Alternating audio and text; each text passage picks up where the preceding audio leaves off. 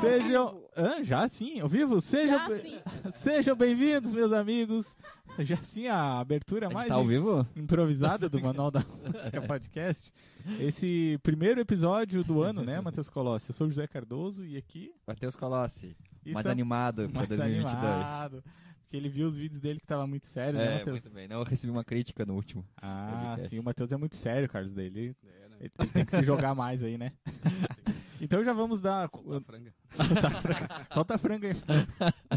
Já vamos dar um, um boa tarde pro nosso convidado Carlos, mas antes temos aqui a Ana Cardoso também. Boa tarde, Ana. Boa tarde. Vocês perceberam que agora 2022 eu que me mando aqui nesse podcast, né? Sim. Por quê? Não quero nem saber. Eu, eu ao vivo aqui, eu mandei pronto e vocês estão preparados ou não estão, tô nem aí. É Muito isso aí. bem. É isso aí, Muito muito bem. bem, Nossa... Vira, né? isso? Mulheres na, na frente, né? É, total, né? É, totalmente. E, e nosso, esse é o nosso primeiro episódio, né, deste ano, né, Matheus? Muito. Iniciando a terceira temporada Estamos do aí. Manual da Música Podcast. Atrasamos um pouquinho, tá, pessoal? A gente foi atualizar os nossos equipamentos, mas não deu tanto certo. Mas no próximo vai dar certo, né, Matheus? É, a gente vai estar com equipamentos novos para o próximo episódio. assim que eles funcionarem. Assim que eles funcionarem, exatamente. E a gente queria agradecer aos nossos apoiadores aqui, a Combucha Brasil, que sempre está ajudando o Manual da Música. Muito obrigado. É, o link está aqui na descrição para você é, adquirir os produtos da Combucha Brasil, a kombucha que estamos tomando aqui também. É, também lá na- no Mercado Livre, a Lojas Papagaios, que está no Mercado Livre, como eu acabei de falar, e o link está na descrição também. Você pode é, comprar os produtos que estão todos lá no Mercado Livre. É isso, Matheus? É isso aí, deixa eu só tá abrindo o chat aqui. e também, se você tá assistindo a live, você é novo aqui no nosso canal, você não é inscrito, por favor, se inscreve no nosso canal, isso dá uma força tremenda pra gente crescer aqui na plataforma. É, curte o vídeo, essas interações, com- comenta também, isso é muito importante pra gente, tá? A gente também tá no Instagram, você pode estar seguindo a gente por lá. Estamos também agora no TikTok, onde o José está fazendo umas dancinhas. Então, se você quer ver o José dançando, no, no TikTok, por favor, Manual da Música Podcast. E também estamos no Spotify. Lá você pode consumir o nosso material apenas por áudio. Então, esse ano, como o José falou, é um ano que a gente está com bastante novidades. A gente vai estar fazendo alguns blocos diferentes, alguns episódios diferentes né, agora para frente. E hoje é um episódio um pouco diferente também. A gente chamou então o Carlos, que é um grande amigo aí, já, já fomos professor e aluno.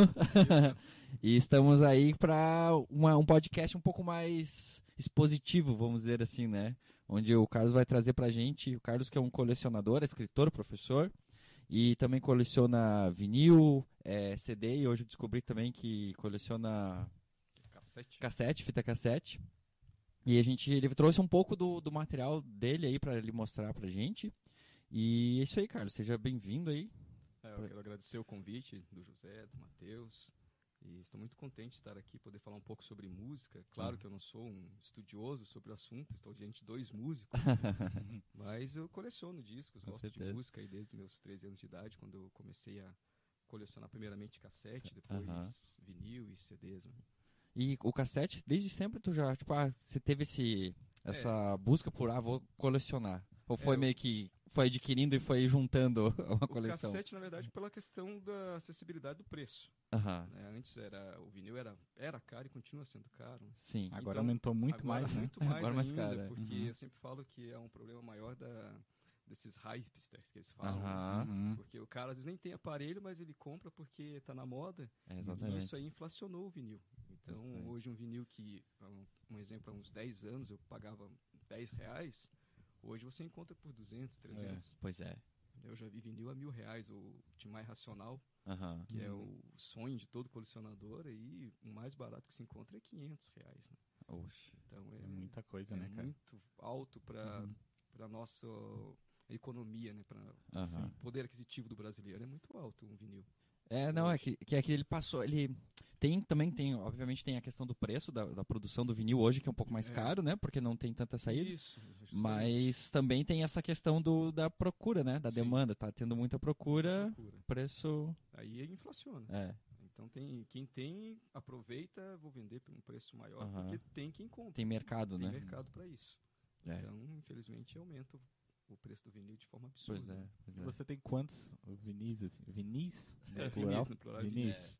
É, vinis eu tenho poucos, eu tenho 460. né? Então, Poucos olhos meus que Poucos, tem ali né? embaixo, olha, ó. Isso ali é pouco. Ele tem uns 20. é, mas eu conheço, também, por por aí. exemplo, eu tenho conhecidos meus que colecionam, que tem Uhum. 5 mil Aham. discos de vinil, 2 mil. É, eu tenho, o meu maior número é CD mesmo, que são Uhum. 2.500, um pouco mais, talvez, porque eu parei de contar depois de 2.500. Às vezes que a gente Cinco fica anos atrás, eu contando assim, de contar. um, não, dois, não três. tenho mais paciência para contar. Aham. Então, e até porque o CD também agora com a com a volta do vinil, ele perdeu espaço.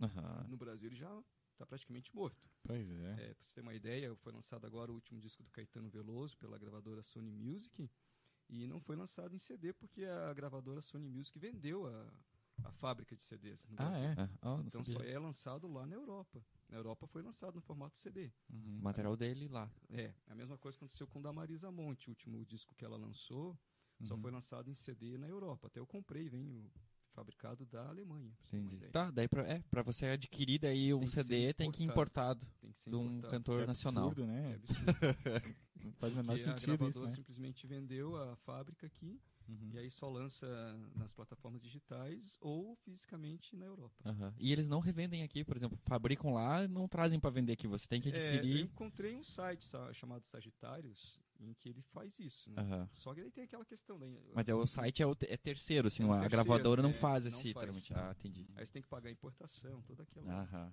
aquele esquema sai caríssimo. né? Que absurdo, né, Carlos? Nossa. E você começou a colecionar desde que ano isso? 1990, né? Quando eu comecei a gostar de música em 1989. Vocês nem eram nascidos ainda. Nasci em 89. E aí o primeiro que eu comprei foi esse aqui, é um cassete do Cazuza. Ideologia do Cazuza. Esse foi teu primeiro. O primeiro cassete Sete. que eu comprei. E Que eu demais. sempre gostei da questão do disco mesmo, a questão do conceito, da capa, que infelizmente hoje se, Se perdeu. perdeu, né? Aham. Se perdeu. Então você tinha né, o disco Ideologia. É, tem um nome, você sabe que tinha um conceito.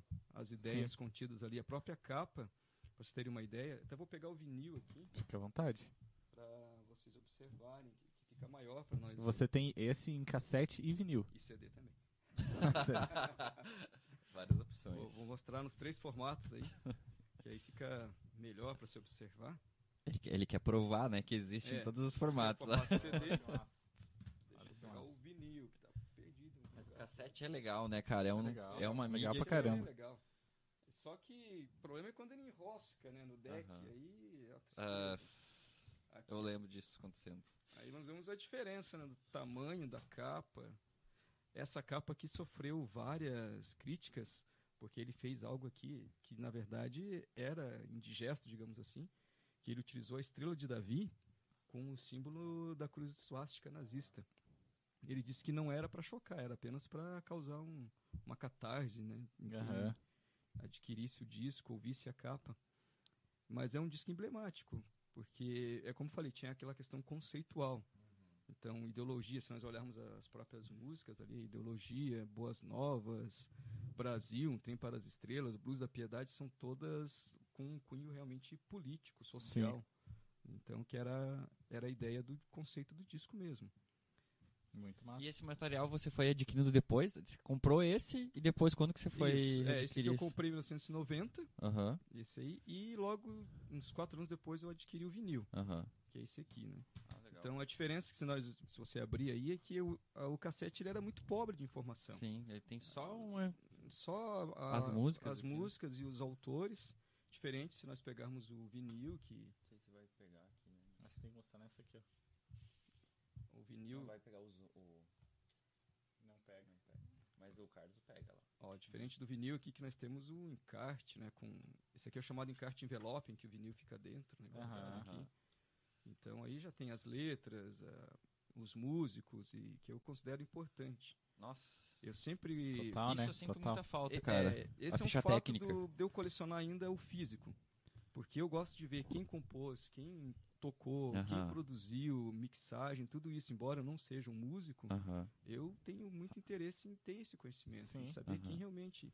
Porque por trás de um disco são muitas pessoas trabalhando. Exatamente. pessoas É, ali. isso eu sinto falta, cara. Porque é, às vezes, agora tem como você disse, tem muita coisa que é só digital e dificilmente você acha essa informação fácil, né? É, infelizmente.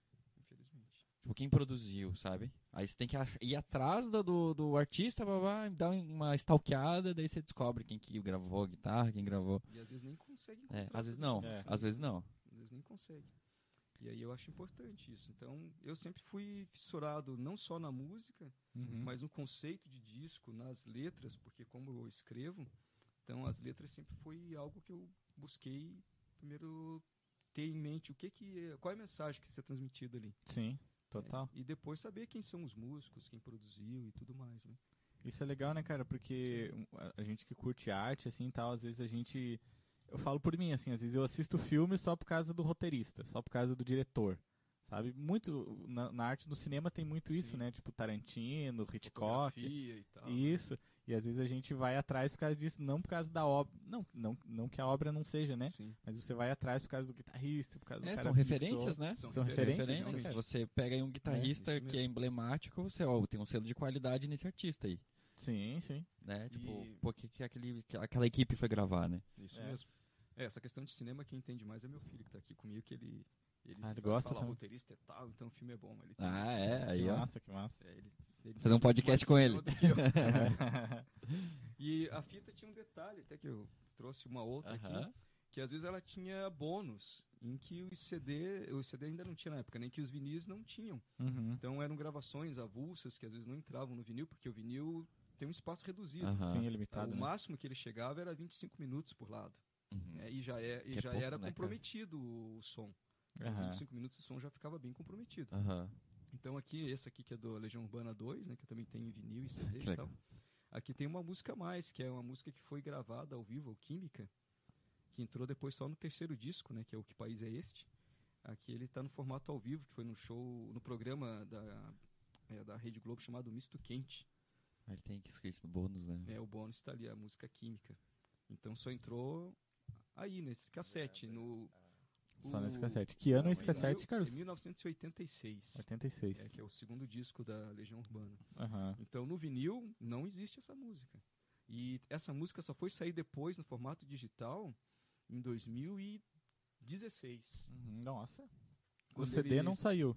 Em CD. Daí quando Ah, eles, saiu em quando CD. eles fizeram uma reedição do primeiro disco Uhum. e com alguns bônus e tal, e essa música entrou como um bônus daquele período. Daí depois eles tinham um projeto de lançar Uhum. mais é, mais reedições com bônus, mas aí o filho do Renato Russo entrou no meio e acabou a brincadeira.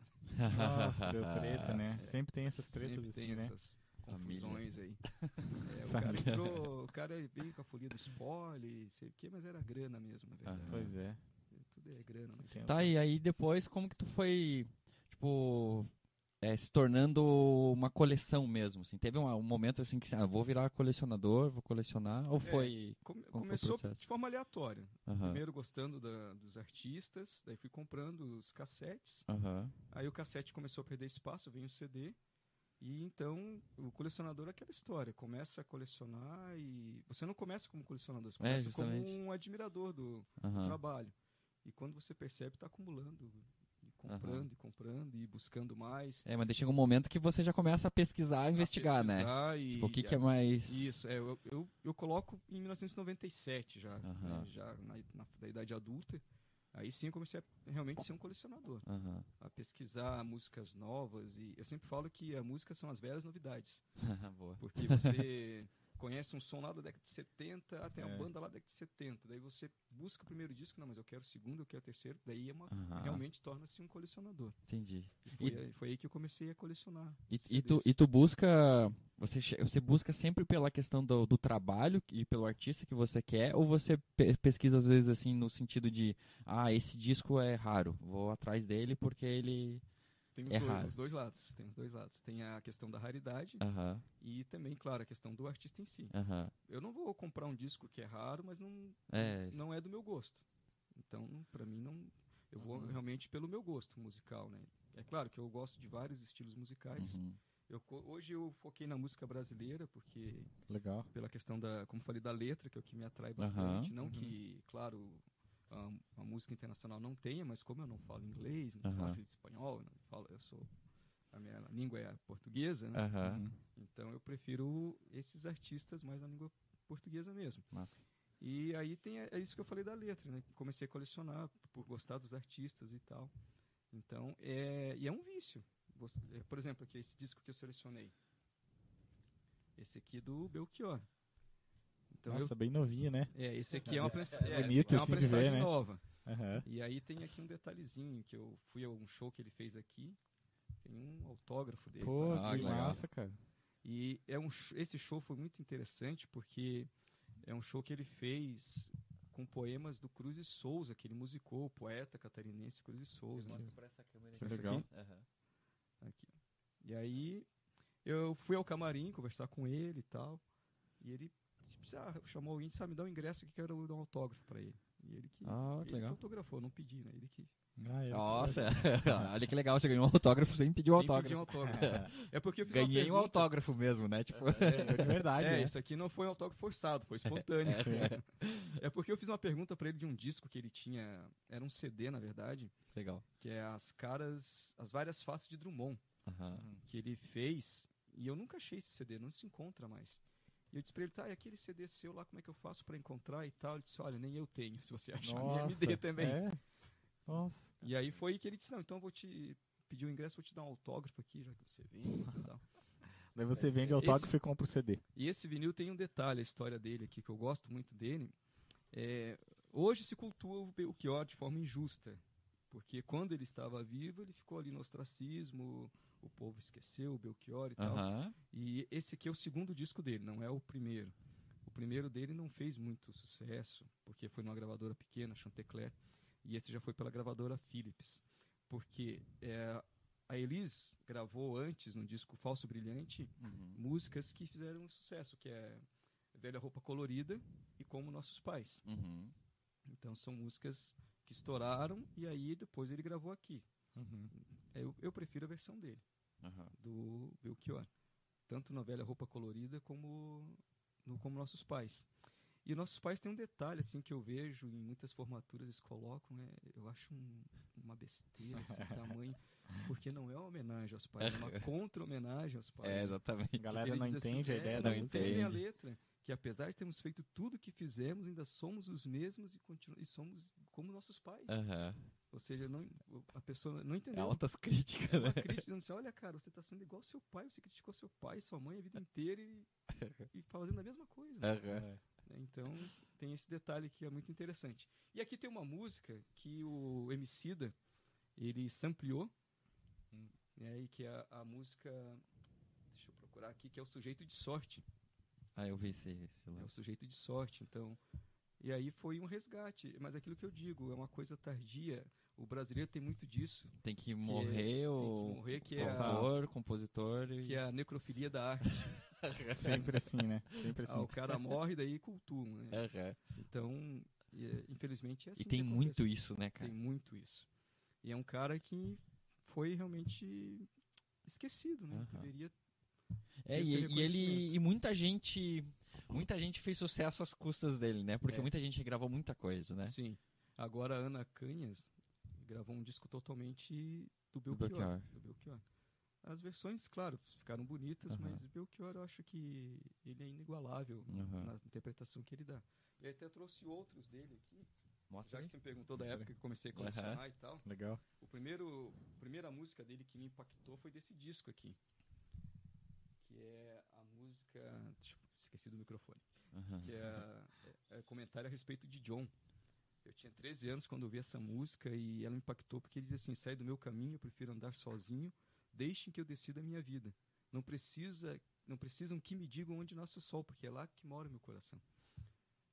Então é um interessantíssimo, né? E Ah. coisa que o CD perdeu e que o vinil tem é isso aqui, que é o chamado Getfold, que é o álbum. Ah, isso é, é animal, né? cara.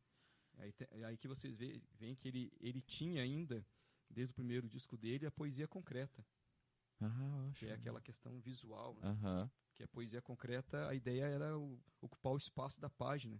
Uhum. não aquela coisa linear do Sim, verso sim. e tal.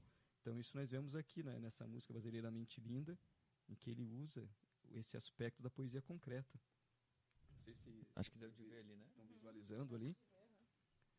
E aqui também, no comentário a respeito do John, ele faz isso aqui, que ele faz uma brincadeira aqui do John e o João, que é o João Gilberto e o John Lennon. Uhum. É uma música em homenagem ao John Lennon, né? Então, e aí, para vocês entenderem a importância do porquê que eu gosto de disco físico e tal, porque na letra você percebe aqui que ele faz umas, digamos, umas brincadeiras, como ele diz aqui, oh no, oh no, que é que é da Yoko Ono, Uhum. é do Ono, Ono da Yoko Ono, né? Ah, Ah, sim. Então é isso que ele faz, como aqui, ó. Pô, o legal que, que esse material ele, ele é uma ele tem muitos elementos artísticos, né? Sim. A- a- não é apenas a não é apenas a, a música, né? Sim, é Tem um um- outro dele que é o Por isso que o- antigamente se falava do álbum conceitual, assim, né, cara? Todo o conceito, desde a letra, do Isso, não é só a música, Era a né? capa, Tudo, e hoje- capa, era todo ele era um conceito, né? O disco era um conceito. Esse aqui é Massa. outro, aqui tem um desenho, uma gravura dele mesmo, do Belchior, que ele também pintava. Não, e o, e o legal é até a forma de você consumir isso, né? Você, tipo, abrir, botar o vinil, É, o vinil uh, ele tem isso. consumir a arte, assim, né? É, Tipo, vinil, ele tem apreciar, um- né? É, Sim. o vinil ele tem uma questão que é que você precisa tirar um tempo, sentar, ouvir, porque você precisa mudar de lado. Aham. Primeiro ouvir o lado A, depois ouvir o lado B. É diferente de um CD. Um CD já não tem esse ritual. Porque um CD você pode colocar tocando e fazer outras coisas. É, é. Um vinil não. Um vinil você pode sentar, abrir, olhar o encarte, as letras. É, ele, e ele necessita que você tenha esse cuidado, né? Pra você poder ouvir, né? Justamente. Necessita que tenha esse cuidado. Então, esse aqui eu trouxe por este motivo, para mostrar que o Belchior foi um cara esquecido, infelizmente. E agora está sendo resgatado aí pela, no- pelas novas gerações. Mas eu acho válido. Acho Uhum. válido que as novas gerações conheçam Belchior. Sim, sim, é sim, um cara totalmente. importantíssimo. E um cara muito gentil. Como eu falei para vocês quando eu fui no camarim, me, me tratou de E tu conversou bastante com ele, sim? Como que Ah, Olha, se eu ficasse mais de uma hora conversando, ele ficaria. Tirando o que foi esse show, Carlos? Eu não me recordo, acho que deve ter ali no. No, No ingresso. no ingresso. Foi aqui em Santa Catarina? Foi aqui em Lages, no Teatro Ah, Marajara. foi aqui em Lages. Deixa eu ver aqui no que foi.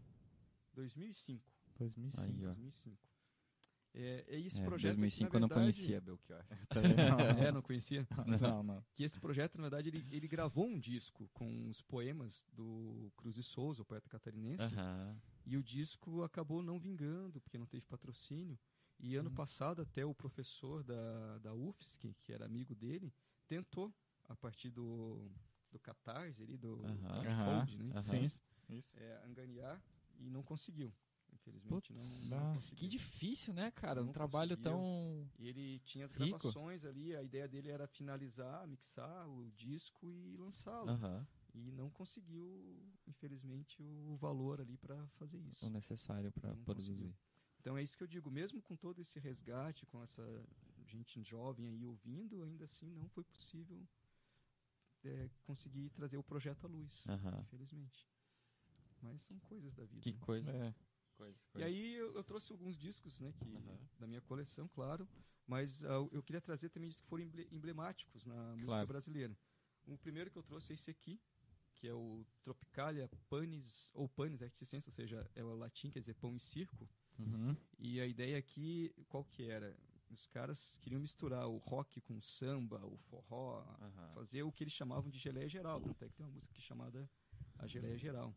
E aqui, essa capa é interessante, porque nós temos Gilberto Gil, Gal Costa, bem jovenzinha, com 20 e poucos anos, Caetano Veloso, Os Mutantes, Aham. então Arnaldo Batista, Sérgio Dias e a Rita Lee, Tom Zé.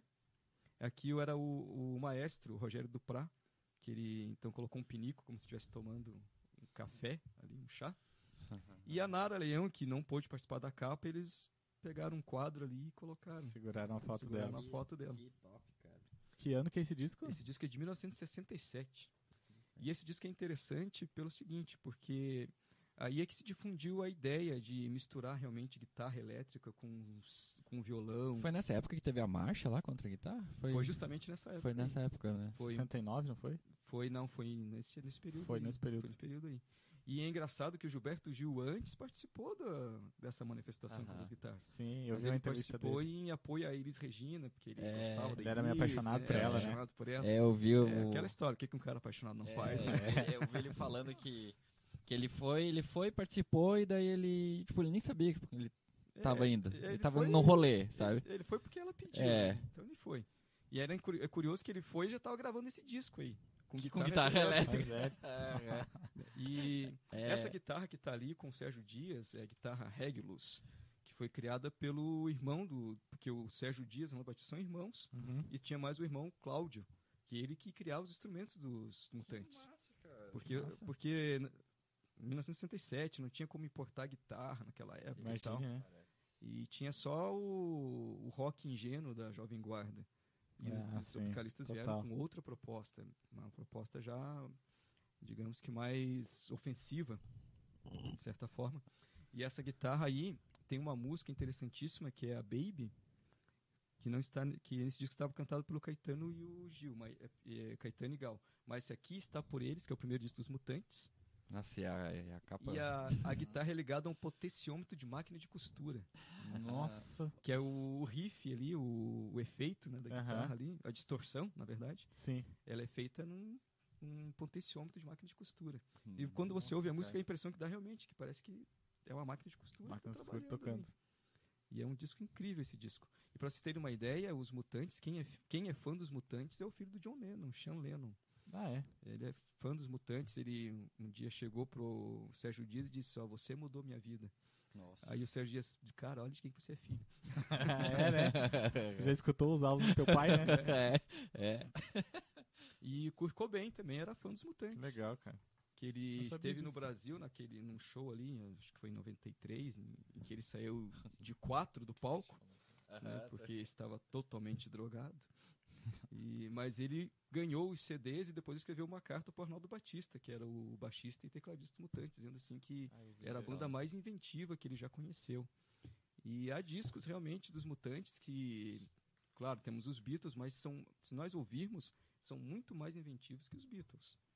Porque às mais vezes, experimental às vezes é, a banda tem muito marketing, né, cara? Não, Sim. não que os Beatles sejam, né? Não, Deus você o vai livre. ser Cancelado agora, não, José. não, não sou Sou fã do dos grupo. Beatles aqui. Sou Eu, fã. eu sou fã dos Eu Beatles. também tem sou fã os do discos. grupo, mas eu digo que às vezes eh, tem bandas que não tem tanto marketing e, né, e poderiam alcançar um sucesso até maior, né? Sim. É que nem o Belchior, cara. Tipo, tem É, umas coisas total. que é inexplicável como não Sim. toma uma proporção É, e os grande. mutantes é engraçado que, por mais que eles tenham essa, essa verve inventiva, lisérgica e psicodélica, eles não vendiam tantos discos como se pensava.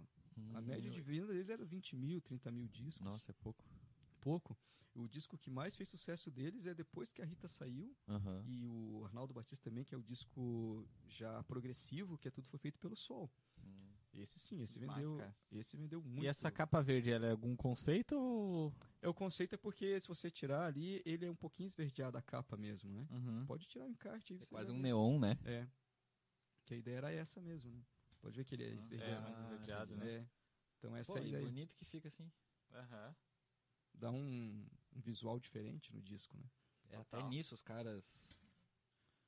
E esse disco é Tanto muito inovar. interessante. Eu, eu, assim, os Mutantes são os caras que a cada disco eles evoluíam. Aham. E cada vez mais inventivos. Como falei, o irmão deles, o Cláudio, era quem criava o Teremin, ah, o, o pedal de efeito ao ar. Aham. Ele ouvia o Jimi Hendrix e criava assim do nada. É. Então ele era o É. quarto mutante, na verdade. É, e também pela questão de você ter acesso a essas coisas, né? É. Você não tinha, então você tinha que ser um professor pardal e É, fazer. É, isso mesmo, o cara era um professor Pardal. Ele Você tem criava. que criar, que nem as guitarras, né? Tipo, tinha Sim. muita coisa disso da, E essa, essa da galera fazer. que eu falei, a Regulus, que tá aqui, ela é banhada a ouro, né? Essa guitarra. E ela Aí, tem uma maldição dentro dela. Aí. É, que quem roubar será amaldiçado para sempre. E ela foi roubada. E quando o cara leu a maldição, devolveu a guitarra. Sério? Sério. Nossa, eu vou fazer cara, isso na guitarra. Não pode roubar a guitarra aqui. Devolveu a guitarra porque leu a maldição ali. O cara achou um jeito, achou o endereço e devolveu a guitarra. Que Veja louco. só, né? cara. E é uma guitarra muito interessante. Tanto é que o Sérgio Dias, que ainda continua com os Mutantes, Uhum. ele diz que não leva mais pra show essas guitarras por medo de quebrar e Mas tal. é, Ah, ele já objeto virou. é, É, ela já virou uma lenda essa é, guitarra. um item colecionável aí, ó, cara. Então, esse é um disco interessantíssimo. Total, quem, que massa. quem quiser conhecer a Tropicália, embora muitos não entendam a proposta desse disco aqui. Aham, Tem amigos meus que ouviram e ah, não entendi a proposta. Digo, não, mas a Uhum. proposta dos caras era realmente fazer uma geleia geral. aham, Era misturar tudo e, e ter uma liberdade de musical. uhum. Então, para vocês terem uma ideia, tem uma música aqui que é uma tragédia grega, que é o Coração Materno, que é a história do sujeito que é apaixonado pela moça, e a moça diz, se você me ama mesmo, você vai e arranca o coração da sua mãe, Uhum. que é do Vicente Celestino, Pesado. um cara das serestas. né? Uhum. E, aqui o Caetano canta num tom realmente dramático. aham. E eles colocam umas pisadas, uns sons de pisadas que muitos não entendem, que tem uma relação com Mário de Andrade, que é o gigante, a pisada de Sumé, lá de Macunaíma. Nossa, não, é. Pro cara, pro cara consumir, É pro cara- literatura, né? é, você tem que tá- tem uma bagagem, né? Não é um, não é simples, né? A, É, eu diria que a digestão da. são, são discos literários. Uhum. Porque você precisa também ler um pouco para É, entender o tem que ter uma bagagem cultural aí queriam poder. Isso. E o Bate Macumba aqui eu acho interessante, é, porque. Deixa eu ver onde. Eu tenho, acho que aqui. Não sei se tem aqui. Que é um poema concretista. Que ele termina da seguinte forma. Ele. Deixa eu ver se aqui. Acho que aqui não vai estar dessa forma que eu queria mostrar para vocês. Ah, está aqui. É um poema concretista. Que ele, quer, ele quer formar, de certa forma, um B. E é um vai e volta. E o bate é do Ah. Batman. aham. Tanto é que eles falam, no- ele, a música ela vai se decompondo, por ser um poema concretista que é Batman. Chega uma hora que eles Batman. Que eles queriam também trazer histórias em quadrinhos, as HQs para música. Ai, que Que loucura. demais. E, e o, o macumba é um instrumento musical, né, africano. Muita gente Aham. pensa que é aquela, aquilo que se vê nas esquinas. Aham. E o nome daquilo nem é macumba, o nome daquilo na verdade é obó. Oboé, obó, Ob- obó, né? cara? Que é tua avó. É. É, não sabe. É, porque um dia eu falei pra ele. e daí eu falei pros alunos assim, ó, macumba não é aquilo que vocês veem, aquele despacho lá na esquina. É um instrumento musical É, não, africano, isso aí eu tô ligado. né, de percussão. E por isso bate macumba. Então bate é de Batman e macumba é instrumento. Aham. Eles quiseram aliar a história em macumba. quadrinhos com instrumento. Ótimo. Tinha todo esse conceito que eles traziam. Mas eu lembro, cara, quando é, o Carlos estudava lá na escola, a nossa aula se resumia ele me levar um pendrive com CD e coisa arada e a gente vendo os, Escutando as músicas. Não, eu tenho quase toda a discografia dele que ele levava. Mas tinha muita coisa que era assim, cara, que eu tinha que ouvir assim um mês assim para começar a entender assim, ó, A proposta. a proposta é. Porque uma pela questão da sonoridade, tipo Sim. os mutantes, tinha bastante coisa assim de É, é uma mistura muito grande. Né? é muita coisa, sonoridade diferente. Muita coisa misturada. É, né? aí até você, tipo, eu já, eu já parto, eu, eu consumo, eu co- eu começo a ouvir a, a, a música, a parte instrumental, pra depois eu chegar na letra, sabe? Sim. E aí até eu chegar na letra, nossa senhora, daí depois que eu ia, porque, cara, é muita coisa. É, e aqui Muito. tem. Aqui Esse tem negócio uma- dos efeitos, Sim. assim, nossa. E aqui a primeira, que é o Panis Articenses, que ele é, na verdade, uma crítica à burguesia, que eles falam, as pessoas na sala de jantar estão só interessadas em nascer e morrer. E o próprio Sérgio Dias conta que quando eles terminaram a gravação, teve uma interferência, entrou de uma rádio a música o Danúbio Azul, Aham. Danúbio Azul. No Brasil. E aí eles ah, ficaram quietos, vamos deixar entrar na gravação. Tanto é que quando você ouve a música aqui, que no final ela é como se o disco estivesse sendo uma rotação Uhum. baixa, e eles, eles simulam ali que, quebrando talheres e copos e tal, entra o Danúbio. Nossa, uma citação do Entrou, Danúbio ali. entrou sem- de forma sem realmente sem eles quererem. E quando eles terminaram, ah, teve uma interferência de rádio ali Aham. e acabou entrando a música. Então, muito louco isso aqui. É um... Mas é isso que, Que você massa. falou, é um som que você não, na primeira vez você não entende Uhum. a proposta. Você precisa ouvir duas, três vezes até entender qual que é a proposta do, deles, né? Que era, na verdade, um caldeirão de, de estilos musicais. Aham. Nossa, isso tá cada vez mais difícil você produzir algo assim, né? Sim. Porque já era um pouco nichado na época, mas ainda se tinha, um, tinha uma exposição maior, né? É. Agora isso, você faz um trabalho experimental assim, é bem de nicho, né? Sim. Tipo, Total. Totalmente. É, eu, hoje, consegue hoje nós expandir. vivemos em bolhas, na É, verdade. é. Então, às vezes você ou escreve ou produz só para um determinado exatamente. público. É. Você não consegue expandir para todos, né? Não. Que todos tenham acesso. Acesso até tem, mas não se interessa. É, Eu vejo sim que as pessoas estão hoje muito limitadas culturalmente, culturalmente, mas não no aspecto intelectual que eu falo, de querer conhecer, ou de querer pelo menos ouvir, entender. É, como vejo vocês que faz, produzem um trabalho autoral independente, né, as pessoas poderiam, não, já que o cara produz, poxa, eu vou ali dar um apoio, vou Aham. ouvir, vou conhecer o trabalho. Porque divulgar. ouvir você já tá apoiando, né? É, Você, É, você mas divulgar também. É? Olha, tem, eu conheço o sujeito ali, o cara faz som legal, vai ali, ou- ouve. aham, É a mesma coisa eu que, que escrevo meus livros, eu também produzo de forma independente. aham. Porque se você for atrás aí de grandes, não consegue, né? É. não consegue. E é aquela história como, que eu falei aqui, é, um ou outro até vão lá, veem um, livro, tal, mas não compram, né? aham. Então eu sempre É. digo que eu estou sempre lançando meus fracassos. Nossa. Você já tem quantos livros, eu Carlos? tenho quatro livros lançados. Então esse aqui é o primeiro que eu lancei em, em parceria com um professor de filosofia, amigo meu, que é o Malditos, professores Malditos, Uhum. então de maldição e de mal falados. E quem leu, no- a princípio, disse que não entendeu a perso- as personagens são só tratadas por números. Elas não têm nome. Ah, Mas a ideia era essa, porque realmente todos nós, ninguém pergunta se ah, é o Matheus, é o José, não, qual é o teu CPF? aham. É. Então somos um número, na É. verdade. Né? Até Então, na, na escola, os alunos são um número, né? É, são um número. Isso Hum, mesmo, a totalmente. matrícula tal. É. Todos nós somos assim. Sim. Então esse é o primeiro. De que ano é esse livro? Esse livro é de 2016, mas ele demorou 13 anos para entre ser terminar de ser escrito e ser Aham. publicado, porque é aquela história, correr atrás de, de editor e não conseguir, então Sim. fomos de forma independente. Você já também. tinha essa escrita pronta no lugar e só, só faltava lançar Isso. ou deu aquele branco de escritor assim não, que não. Ele, ele demorou para ser escrito porque como é em parceria, então Uhum. as ideias às vezes se conflitam, entram em conflito e tal. Sim. Mas depois que nós terminamos, nós levamos mais um bom tempo ainda para conseguir publicar, porque não interesse mesmo de editoras não tem. Aham. Aí foi quando nós descobrimos que tinha o clube de autores que que apoia as pessoas assim que são independentes e tal. E aí foi como nós conseguimos publicar. Que legal. É, o clube de pri- autores daí. Clube de autores, você é, manda o seu livro e aqui. eles dão. Isso. É, você mesmo eles você mesmo produz ali, eles te dão os passos e tal. Uhum. E aí a demanda é o seguinte, você compra de acordo com a sua demanda, né? Então não tem aquele compromisso, ah, eu tenho que comprar 100 livros Uhum. para ficar encalhado em casa, não adianta, né? Aham. É. Porque infelizmente ninguém compra. Essa é a verdade. né? Então o Matheus comprou um livro meu. e que apoiou. da hora. Tamo junto. E aí o segundo foi esse aqui, que é de poesia. Poesia para que te quero. Esse é um romance, né? O primeiro. Esse é de poesia.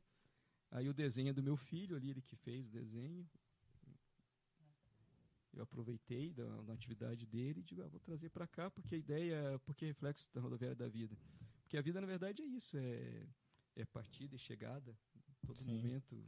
Exato. Eu sempre falo que às vezes é aquele ônibus que você fica esperando horas e não vem. Não Às é. vezes também é uma expectativa que você tem e não acontece. Uhum. Então a vida é isso, né? Uma grande rodoviária. Tá Aí, ó. Esse é o Massa. terceiro de poesia. Esse segundo aqui é de que ano? Esse também foi em 2016. 2017. Aí eu peguei o 2016 tu gosto pela dois. coisa. ah, já que eu consegui lançar o primeiro, Vai É que eu o acredito que é, acredito que o primeiro lançamento é, é mais difícil, né? É mais Você é difícil. entender por onde É. vai. É mais difícil. É que nem a gente tipo, é, lançar as músicas. Até a gente descobrir É, exato. o passo, daí É. depois que o cara descobre, Depois você descobre, daí você já facilita muito, né? é, facilita pra você conseguir. Esse aqui é o terceiro que eu lancei em 2020, que é coisa alguma de poesia também. E aqui daí tem um poema que o, o Matheus musicou. Vai, que vai ser lançado. Ah, esse que tu falou que É. você tava gravando? É, foi que a gente gravou, gravamos aqui. É, Foi Ah, aquele da dia. Dani? É, exatamente. Ah, Isso, com a. Dani Porto. E, e Tá esse aí. aqui é semeadura em tempos difíceis, É. que tá neste livro aqui. Está indo para mixagem. Logo, logo. hora. logo, e este logo foi vai. lançado no ano passado, que é uma continuação do, do, do, Do dos primeiro. Malditos, que é o segundo. Aí esse aqui eu não, não, não fiz em parceria, eu mesmo fiz. E esse livro aqui é, foi escrito em tempo recorde, em menos de dois meses. Nossa, rápido. É, né? as ideias foram surgindo de forma tão rápida assim, Uhum. que eu tive que E como que é o teu processo, assim? Como que funciona? Exatamente isso, Como que, como que funciona, Carlos? Você, tipo, ah, vou, vou escrever um livro. Ou você, tipo, começa a vir várias ideias, você vai botando e depois você trabalha em cima delas. Que foi assim. bom, que foi ruim. Ou tu A organiza. ideia do, do primeiro livro foi o seguinte, é, é isso que você falou, as ideias vão surgindo, aí eu escrevi um conto Aham. de, um, eu- de um sujeito que ele trabalha numa cidade e mora em outra, ele é professor, né, porque o foco ali é o professor, e quando ele desce do ônibus, de repente ele, ele percebe que ele não lembra do seu passado, ele só lembra do seu presente, que ele está naquela escola logo adiante para lecionar. Uhum. E eu escrevi esse conto, e conversando com esse professor de filosofia, eu digo, ah, eu tenho um conto assim. Ele disse, ah, mas eu também escrevi um conto assim. Digo, Nossa, que coincidência. disse, então traga o seu conto, vamos ler. E quando nós terminamos de ler um o conto do outro, ah, vamos unir. E começamos a escrever, era para ser um conto, se tornou um romance. Aham. E assim, eu começo a escrever e vou guardando as ideias ali, às vezes mentalmente, às vezes manualmente, deixo Aham. escrito num papel. E esse foi assim, esse foi uma conversa que eu tive com a Valtair, que é presidente da Ali, Uhum. presidente da, Ala- da Ali. E ela disse, ô Carlos, já que você escreveu o número um, por que você não escreve o dois? Aproveita esse momento de pandemia em que os professores tiveram um obstáculo maior, Uhum. É. ter que se adaptar com as ferramentas digitais. E nós tivemos duas semanas para aprender a mexer com todas as ferramentas do Google Classroom. Aham. É tudo a toque de Aham. caixa, ó. Façam aí e se virem, meus amigos. É o do yourself, né? Faça você mesmo. Do it yourself. É. E aí, digo, gostei da ideia e comecei a escrever e, e as ideias foram vindo de forma vertiginosa. Em- em- Dois meses. Em dois meses ficou pronto. E tu já pensou numa trilogia? Aí, ó. Ó, já instigando aqui, né? Ó, vou te dizer que a trilogia não, não sei se caberia, porque ah, porque a história tem um, há um ponto. fato aqui que Entendi, entendi. há fatos aqui que eu acho que não darão mais a continuidade. Aí a gente vocês vão ter que comprar. Tem que comprar pra Pra, ler, ó. pra, pra ver. Ó, comprem, leiam. Vou Que fazer que demais. Tim Maia, leiam o Universo de Desencanto, o livro Universo de Desencanto. É. Que demais, cara. É. E se a galera quiser comprar, pode entrar em contato contigo no Instagram e tal? É, pelo clube de autores, né? Pelo Clube de Autores. Procura, pode colocar meu nome lá no Google mesmo, que aparece os livros que eu tenho publicados. Esse até eu retirei porque eu tive que fazer uma revisãozinha, mas logo eu já postarei novamente lá no- Uhum. no, clube de autores. A Legal. capa tem relação com o que está acontecendo na história. É, Difícil de entender, assim, de... é, a capa, quem for ler vai entender o que, que a Uhum. capa quer dizer. Foi diretora. Foi diretora. Ana tá quietinha hoje. É, apoiem os artistas lagianos. Total, total, apoie cara. o José, apoie o Matheus, a Muito Aline. obrigado. O que, o que mais temos aí, seu Carlos, Ah, de então aí vinil? vamos nessa ideia dos discos emblemáticos Claro, brasileiros. manda ver. Tem muita coisa aí, cara. Tem muita coisa. Então agora nós vamos aqui, né? para o ano de 72 com esse descasso que é um, um- um disco que foi lançado duplo, né? Porque era vinil, que é o Clube da Esquina, Uhum. com Milton Nascimento e Loborges. Loborges nessa época era um jovem aí de 17, 18 anos de idade. E aí ele ficou meio receoso, como é que eu vou gravar com o Milton? Milton já tinha estrada, aham. já tinha gravado disco com o Mir Deodato nos Estados Unidos. E ele é um compositor incrível, né, cara? O cara é. O Borges. O cara é um- e é outro que também, infelizmente. Eu vi, eu vi ele uma história dele que ele foi gravar, gravou o CD com, com, com o Milton lá. E aí a gravadora se impressionou com, com, com o cara, com ele, né? Tipo, Isso. nossa, isso é muito bom, cara. Isso, e o convidou para É, gravar um, é- um solo. E aí ele não tinha nenhuma música. Ele, não, tenho, tenho o CD pronto, sim. Isso, tanto é que tá, eu até trouxe o livro aqui, não sei onde é que eu deixei por aqui, que é o Clube Os Sonhos Não Envelhecem. Não sei se está contigo. Tem, Ah, ah, tá aqui, aqui, ó. Este livro, para quem quiser entender o movimento, o Clube da Esquina, é importantíssimo ler. Porque foi escrito pelo letrista do movimento, o Márcio Borges. E aí ele conta essa história que você falou. É. Que ele assinou o contrato, mas não tinha nenhuma música pronta. É, o cara fez. E era assim, pra, era pra entrar no estúdio uma semana depois, sabe? Meu Deus, me dá uma dor só de pensar nisso, né? Aí ele, se- ele se internou lá no, É, ele, na casa onde ele tava hospedado e fez um Começou. CD. E aí ele brigou com o irmão dele, o Márcio Borges, porque ele queria as letras urgentes e o Márcio Borges não tinha algumas, tanto é que algumas ele fez a- as letras do Aham. disco. Por, porque o Márcio Borges era muito urgente e não conseguia fazer a tempo. E, e se eu não tô enganado, a gravação desse CD não foi uma que eles, eles chegaram lá e eles não tinham tudo formatado. E aí eles começaram a revezar. Tem, tipo, acho, acho que o Toninho Horta gravou, né, Aí, também. é, então, esse é um disco coletivo. Aí o Toninho grava teclado numa, toca guitarra na outra. Baixo tipo, noutra. É, e assim Tem isso- o Beto Guedes aí que toca guitarra numa, bateria É, noutra, baixo exatamente. noutra. Então é um disco coletivo. Que Esse ano esse disco? 1972. Esse é o segundo disco que saiu duplo no Brasil. O primeiro foi o Fatal da Gal. E A ideia deles era lançar, ser o primeiro, esse ser o primeiro disco duplo. Mas aí, como a gravadora atrasou um pouco e tal o lançamento, o da Gal acabou sendo o primeiro. E esse então é o segundo disco duplo no Uhum. Brasil em vinil que estou falando, né? Sim. Aí a versão em CD. Essa versão daí- tem vinil também? esse eu não consegui em vinil ainda. Tá Esse é muito mais- caro. Ah, É? não, cara. O preço dele tá uns 200 e pouco por aí. Nossa. o mais barato. E esse disco aí tem a tem uma música lindíssima que é um girassol da cor do seu cabelo, Uhum. em que e que ela tem um ela muda na verdade o, o ritmo dela vai alterando chega um momento em que ela para e entra um som de orquestra uma coisa bem psicodélica sabe e tem a música o Trem Azul que foi gravado nada mais nada menos de, anos mais tarde 1994 por Tom Jobim Uhum. Tom Jobim gravou essa Uhum. música também gravou em português e inglês no último disco dele eh, que é o Antônio Brasileiro logo em seguida ele É, faleceu O, o Tom Jobim era era fã do Loborges. era fã do Ele Loborges falava, ele falava pra ele assim, cara, se você estudar, você vai ser muito bom. Tipo, Porque ele tinha um talento, ele era muito proficiente, assim, né? Tipo, Isso. E essa capa aqui muita gente se engana, pensam que é o Loborges e o Milton Nascimento, mas não é. Eles estavam numa festa de aniversário e aí o Cafi, que era o fotógrafo, o fotógrafo dessa capa aqui, Aham. viu esses dois meninos ali e aí tirou a foto porque fez uma analogia entre o Milton e o, uhum. e o Loborges. E aí tá aí a foto. Pegadinha do malandro. É, Pegadinha do pegadinha do malandro aí. Eu acho muito bom essas coisas, assim, sabe? Porque a galera, nossa, é, deve criar muita coisa na cabeça, né? Sim. Tipo, ah, eles pegaram uma foto de quando. Conceitual, E não, foi, é, e assim. não, cara, foi. E, esse e é um descasso também, é um descasso que. Aqui tem uma música que é o Clube da Esquina número 2 que não tinha letra. Ela não tinha letra. E aí ela só foi ter letra em 74, se não me engano. Porque a Nana Caymmi, até tá contado nesse livro aqui, ela chegou e disse, ó, aquela música tem que ter uma letra. Falou pro Márcio Borges. Aí Márcio, mas eu não posso fazer a letra, que é do Milton e do Lô Borges. Manda eles tomar naquele lugar e você vai fazer a letra e eu vou gravar amanhã. E aí ele fez a letra do Clube da Esquina número 2, que também é lindíssima. E aí, tanto é que na letra diz, né? Porque se chamavam homens, também se chamavam sonhos, e os sonhos não envelhecem. E aí foi que deu o título. Ah, Ah, esse livro legal. aqui. Pô, esse livro eu tenho que ler, cara. eu te empresto. Então, tá emprestado. Nunca mais. Não, o Matheus devolve, gente. boa. Esse livro é você devora assim em dias, porque a narrativa dele é muito boa e você quer saber realmente o que, o que, que vem tá depois, né? Cada capítulo. É um livro bem interessante. E aí, falando do Clube da Esquina, eu trouxe esse outro disco aqui, esse aqui raríssimo. Ó, Esse tateco. É porque ele é uma edição japonesa, vem com o chamado Obi, que os japoneses gostam de Hum, de colocar com informações. Pode ver que está escrito tudo em kanji, que é a escrita japonesa, né? Que legal.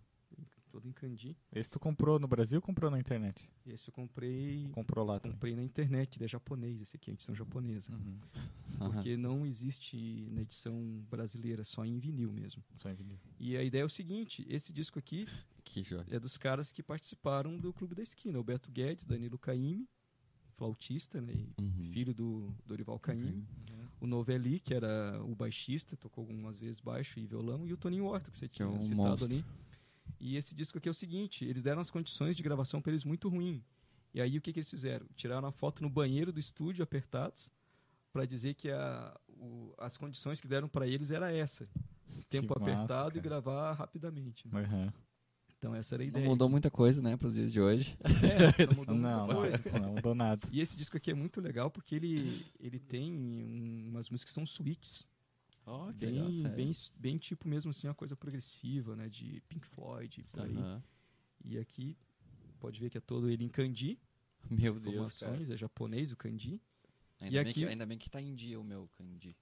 E aqui daí vem o formato do como era o, como era o encarte, né? Do Aham. vinil. Aí sim com as letras e tal. Que da hora. Os japoneses capricham no- nas edições em CD. Até a própria mídia é muito melhor do que a, Ó, Ana, a nacional. leia aí pra nós. Ana é especialista. Um pouco de kanji. Tá, como tá teu kanji? Ana não gosta de anime. Não tô- É que eu não tô conseguindo enxergar. Ah, é só por isso, né? Senão, né? Eu estudei um pouquinho de kanji na faculdade. Ah, é? para um trabalho que tive que fazer uma monografia, mas é claro que eu não sei kanji. Esqueceu já ou não? Esqueci. É, eu aprendi algumas coisas, assim, que quando era o kanji ainda chamado lá do início, Uhum. se você fazia um círculo, ele era o sinal de uma carroça, mas se você cortava no meio era um sol, mais ou menos isso. Minha nossa. É muito Difícil, difícil, difícil. de ler o kanji. Eu tinha um professor amigo meu que ele foi meu professor ah, quando eu tinha sete anos de idade, na primeira série, antiga primeira série. E depois nós já como colegas, né, fomos para Brasília manifestar aquela coisa de professor que sempre manifesta por salário, né? E ele era ele era descendente, né, de japonês mesmo. Aham. E ele disse que foi morar no, morou no Japão por dois anos e, e não sabia ler kanji. Ele disse que não sabia. E aí um dia ele comprou uma carne e começou a fritar e a carne espumava demais. Ele chamou um amigo dele que lia kanji e disse, olha, que carne é essa que eu comprei que tá espumando muito aqui? Você que sabe ler kanji. Ele disse, ah, você comprou carne de cachorro. Nossa. Meu Deus. Por Isso aí, não arriscava, não. Ah, não, ele não comeu. Ele falou, ah, não comi, né, Carlos? Porque eu achei que era outra carne, pensei que era uma 100. Logo era carne de cachorro. Cachorro. Mas é o Bah. kanji. É, isso é demais. E esse disco aqui, então, eu, eu trouxe por dois motivos, né? Primeiro, porque ele é, é bem raro mesmo, muito difícil de se encontrar em CD, em vinil também. E porque é um disco emblemático, porque aqui é a primeira gravação de Beto Guedes, Danilo Caymmi, Novelli e o Toninho Horta. Depois eles partiram, claro, cada um gravou o seu disco solo, e esse aqui é um Uhum. disco coletivo. E que mal pergunte, Carlos, pra adquirir um CD desse, é, sai caro, assim, o valor disso? Olha, na época que eu comprei isso aqui, faz, já faz alguns anos, eu paguei acho que uns 150 reais. Entendi. Olha, isso deve fazer o quê? Mais de 10 anos. No- Há 10 anos atrás, É, 150 10 anos já reais. era- Ah, É, é. o cara tem que ser muito fã, colecionador pra comprar. Aí que eu falei que entra o colecionador, né? Sim. Aí você perguntou da raridade, esse aqui é um que é, É um raro. título raríssimo. Esse é um dos mais raros que você tem. Esse é um dos mais raros que eu tenho. Uhum. O que mais de raro que tu tem, Tem assim? um da Rita Lee aqui, que ele não é um disco oficial. Ele, na verdade, é um bootleg, ou seja, é um, um pirata. Ele, não, no pirata que eu digo, não na mídia, né? Aham. Ele foi lançado, esse aqui é um disco, ele é, a mídia Aham. dele é oficial. Sim. é original. Mas ele foi lançado na Europa e Estados Unidos. Que esse aqui, na verdade, são as primeiras gravações de quando ela saiu dos Mutantes, Ah, entendi. junto com a Lúcia Turbo. E o nome era Cerebrinas do Éden, que era uma dupla. Então, ela gravou o disco e o Midani, que era o diretor artístico da Philips, disse: ah, não tá legal esse disco aqui. Vamos engavetar e você não vai lançar. E não foi lançado. Tanto é que o primeiro disco dela é o Atrás do Porto em uma Cidade. Uhum. Que aí sim ela chamou a banda Tutti Frutti, tem o Lee Marcucci, Aham. o Luiz Carlini, que são até hoje músicos aí conceituados. Sim. E esse disco aqui então tem essas gravações. Eu não sei como os caras tiveram acesso essas gravações aí. Tá, e como que fizeram? Como que foi lançado isso? Se não foi... Pois é, é, alguém certamente da gravadora ali teve Porque se acesso, a mídia é- liberou, É. é, sei lá, como que os caras tiveram acesso, porque realmente são as gravações daquele período ali, Que loucura, cara. entendeu? Burlaram a... E vazou o negócio. Vazou. assim, Vazou, é, e, e tanto é que esse disco aqui, como eu falei, não é, não foi fabricado no Brasil. Não é nem oficial. Não, o não é nome oficial. dela não tá nem. É, porque na verdade era a dupla que ela fazia com a Lúcia Turbo, Ah, que era as Celebrinas do Éden. ah É. entendi. E elas desistiram porque elas foram fazer um show no chamado Fono 73, que era a estreia delas, ela tinha recém saído dos Mutantes, e primeiro os Mutantes se apresentaram. E quando elas foram se apresentar, foi uma vaia muito grande, porque Uhum. o som ficou muito ruim, e aí elas se decepcionaram e acabaram com a dupla e Nossa, e não, puderam, não continuaram. Mas o disco é muito bom, porque o disco ele tem essa coisa ainda da psicodelia, Uhum. que, é, que ela buscava sons ali, que efeitos de estúdio. Só que essa edição aqui é, tem uma barbeiragem, porque eles colocam dois bônus ainda do período que ela estava com os Mutantes. que é o Hoje é o Primeiro Dia do Resto da Sua Vida, que é um disco dos Mutantes, mas que é, na verdade, dado como dela apenas Uhum. porque os Mutantes eles tinham gravado Mutantes e seus cometas nos países Bauretes, eles não podiam lançar dois discos ao ano. Hum. Então a alternativa que eles escolheram, vamos eh, lançar hoje é o dia primeiro, hoje é o primeiro dia do resto da sua vida, com como se fosse só da Rita Lee, mas é um disco dos Mutantes, na verdade. Uhum. Saquei. Mas é, tá só como dela. Mas eles não poderiam por questão de contratual? Contratual isso, questão contratual. Não podiam. E aí aqui aparecem essas duas músicas, né? A primeira que é hoje, o dia- só que são músicas que não que versões diferentes do disco oficial. né? Mas estão aqui, são e aqui tem a música depois que ela gravou no Atrás do Porto na Cidade, que é Mamãe Natureza, que, Uhum. que todos conhecem, eu acho. Que ano é esse disco, Carlos? 73. 73. É, logo que ela saiu dos Mutantes. É um disco bem interessante também, vale a pena porque tem essa ainda verve psicodélica dos Mutantes, né, Aham. que, Que depois ela já partiu para um disco mais roqueiro, que é o Atrás do Porto tem uma cidade, até virar pop, infelizmente. É. Foi nessa época que popular, ela né? se aproximou da Elis? Não, foi mais pra frente. Tem Não, época que foi alguns anos depois. Acho que foi Elas, elas ah, fizeram, Tem- chegaram a fazer show juntas, né? Sim, elas chegaram a cantar juntas. Eu acho que foi em 70, 76, É. quando ela foi presa, ela estava grávida. Isso, E é. aí eles foi lá visitá-la. E aí foi quando elas se aproximaram. Aqui tem a versão em vinil, né? Do, Ah, que do outro do, do CD Cazuza. do que eu tinha mostrado o vinil ali. Do Belchior. Aí se vocês fizerem um comparativo. Mas é muito mais legal a, É, a, a questão gráfica. A diferença, olha. É, vamos tentar mostrar nessa aqui, ó. Isso. A contracapa também, se nós observarmos, nossa, monstruosa a diferença. Legal. Então o CD peca nesse aspecto gráfico. E há também aquele diálogo que alguns falam, é porque o som do vinil é melhor, o som do CD é melhor. Eu acho que depende muito da, da masterização de cada produto. Né? Então, às vezes o vinil peca nesse aspecto, às vezes o CD peca. O CD ele tem um detalhe que ele é muito compactado. Uhum, é, Aí fica tudo muito nivelado. É. É, O vinil ainda você consegue, de certa forma, ouvir os, os, os graves Aham. que no CD você É, não e tem a questão do aparelho também, né? Você Também, Tem, você tem que ter também. um aparelho muito bom, né? É. Ah, tem, tem uns chatos aí que vêm falar em, em aparelhos que são os vinil killers, né? Que eles falam que estragam o vinil, não sei o que. É, não dá bola pra esses chatos. né? os caras chatos que só querem dizer que eles entendem de som. Sempre tem uns assim, né? Tem. O que que tu tem mais aí? Esse, esse barão ali, Ah, tá. bem é- vermelho. Esse aqui é interessante. Eu esqueci o CD, mas eu trouxe o LP. Esse é o primeiro do Barão. E o legal da capa é isso aqui, ó. Contracapa, aqui é a Ah, capa. legal.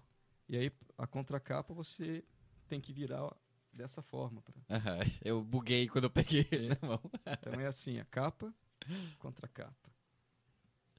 Esse é o primeiro disco do Barão Vermelho. Eu trouxe pelo seguinte, como é o, né, o primeiro é do B-Rock, que eles falaram na década de 1980, quando surgiu o B-Rock. E esse aqui, claro, o primeiro disco que estourou do B-Rock foi da Blitz. Aham. né, e a Blitz, eu nunca quis comprar aquele vinil, porque tem duas faixas que foram proibidas pela censura, e eles já tinham vendido um milhão de cópias, e os próprios Nossa integrantes senhora. com raiva, eles riscaram as duas faixas com prego. Danificaram Aham, o o vinil. Então, aí você vai Mas comprar e não Por pode- que, por que isso? Porque eles não. não... Porque a censura dizia que ah, as músicas não eram apropriadas para radiodifusão, Uhum. e aí os integrantes ficaram indignados com aquilo e disseram, ah, então tá, se não pode para radiodifusão, ninguém vai ouvir. E eles, Ah, eles e eles riscaram um a um os discos de vinil com prego. Nossa. Bem na- Eu- Nossa eu já peguei um vinil desse e realmente... Riscado. Tá ele arriscado. Eles fizeram um, um traçado, tipo um triângulo, Aham. As- porque são as duas últimas faixas do lado B. Ah, tá. Então eles fizeram isso. E esse disco aqui, a curiosidade qual que é? Ele foi gravado em dois fins de semana. Dois fins de É, semana. dois sábados e dois domingos. Que era o tempo que a gravadora deu pra eles. Ó, assistem esses dois aí e se virem pra gravar o disco. E é um disco gravado praticamente ao vivo, É, isso que eu... sem overdubs e tal. né? Aham. Então é tipo, aperta o play e vai. E é um som assim, se você ouvir, realmente é um som de garagem mesmo. Você ouve Bem o som. garagem. É bem garagem. E por isso que eu gosto desse som, porque é um som cru. É muito bom o som assim do.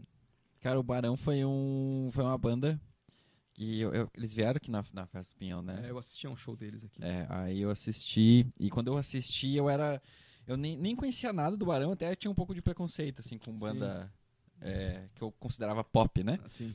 E aí eu tava lá na festa, tá, vamos ver qual que é, cara. Que showzão, cara. É. Que, que timbrão de guitarra, assim, o negócio é o- assustador, muito cara. mesmo, né?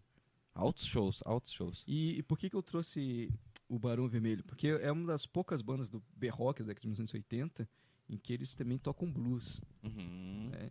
As outras bandas, se você pegar os Titãs, é rock do começo ao É. fim. O Ira também. O Ira ainda tem um pouco de folk. Sim. Mas os- o Barão Vermelho, aqui vocês vão encontrar blues. Aqui, É. É, e foi, foi nessa época aí, né, cara? Sim. Foi em 80 e... Esse Entre aqui é de 80 e... 82, é. esse aqui. Olha só, é um disco de 82, 40 anos. É. Esse disco aqui. É. E aqui tem ó, o blues, um exemplo aqui é o Down in Me, que é um blues. Uhum. é bluseira mesmo. É, depois nós temos aqui, tem uma outra que é blues também, que é o Bilhetinho Azul, que ela Bilhetinho é uma coisa Azul, meio folk, meio é. blues assim e tal. E tem Todo Amor Que Houver Nessa Vida, que é uma música que ficou bem conhecida pela letra. Porque É, foi um dos primeiros blues emblemática bra brazuca, né? É. Foi uma das primeiras. E aqui tem ah, rock e blues também. Essa Certo Dia na Cidade é uma música muito, muito interessante, porque ela tem um instrumental antes de entrar a letra, sabe? Acho que é quase um minuto de instrumental, depois é que entra a voz do Cazuza Uhum. e, e no, no meio dela também. Pois é, eu, não lembro quem, quem que foi a primeira banda, cara, de blues no Brasil. Foi, foi Celso Blues Boy, Blues Etílicos? Porque não tinha, cara, né? Não, tipo, o não blues tinha. demorou O pra, blues demorou pra pra uma... ser, ser produção aqui, né? É, talvez tivesse assim uma coisinha ou outra, É, mas nada mas definitivo. Eu acho que na década de 80, assim, o cara mesmo é o Celso Blues Boy. É.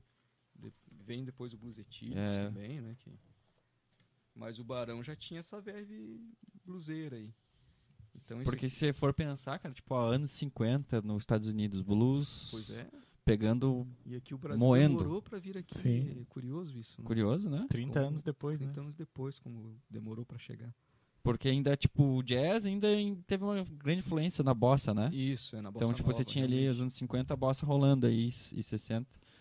E aí você. E o blues, eu, eu fico muito curioso com isso. Como que demorou pra. Pois é, agora que você fez essa pergunta, também fiquei curioso. Porque, tipo, os- Demorou mesmo pra. E, por- e porque é uma linguagem um pouco mais acessível do que você pegar um jazz, né? Uma coisa Sim. mais. Porque o jazz as pessoas não entendem muito. É. É, E o que eu me espanto ainda mais, cara, tipo, eu queria. Eu tenho muita curiosidade de pegar um DeLorean e voltar, tá ligado? Sim. Porque, cara, você pega, tipo, o Miles Davis, cara. O Miles Davis é um Miles cara Davis. popstar, cara.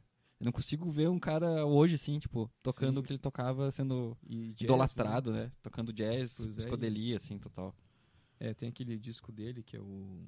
Agora eu esqueci, é uma, tem uma capa muito interessante, bonita. Que é o que ele fez a, mu- a mudança com o Fusion, né? Ah, sim, ali. eu... Agora eu não, não me recordo. Foi quando ele voltou, né, a tocar, Isso, né? quando ele voltou a tocar.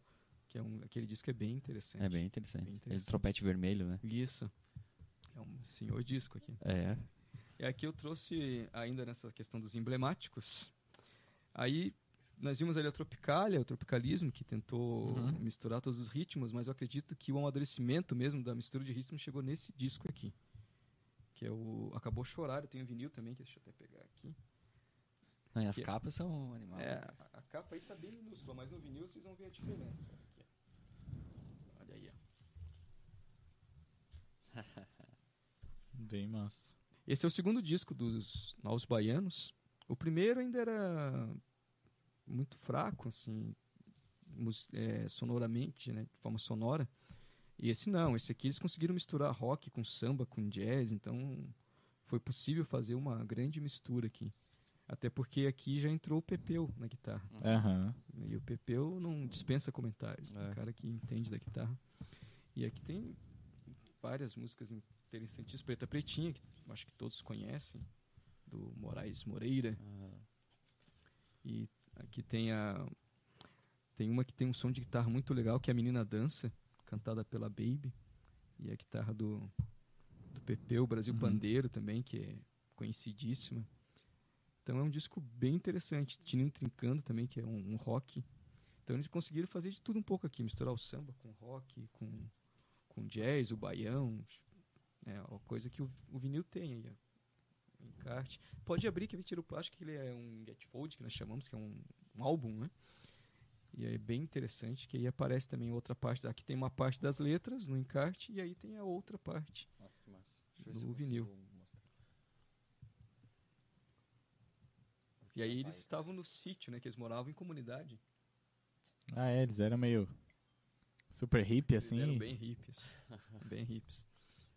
Tem uma história aí É bem... Porque a banda era grande também, né, cara? É, é isso mesmo. Aí era dividido em dois grupos. Uhum. Tinha o grupo A Cor do Som e o grupo regional ali que eles chamavam, né? Então a Cor do Som já era mais eletrificado Uhum. e o grupo regional já era mais menos mais acústico, digamos assim. Uhum. E aí tinha o Dade no baixo, no Acordo Som, tanto é que o Dade, depois que ele saiu do- dos Novos Baianos, ele levou o nome e criou a, o- a banda chamada Acordo Som.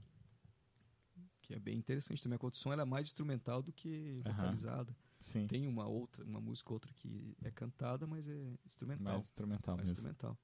É bem interessante também. Quem não conhece Acordo Som, também Que da hora, aconselho a conhecer. É a cor do som, tu que me apresentou também. Ah, é?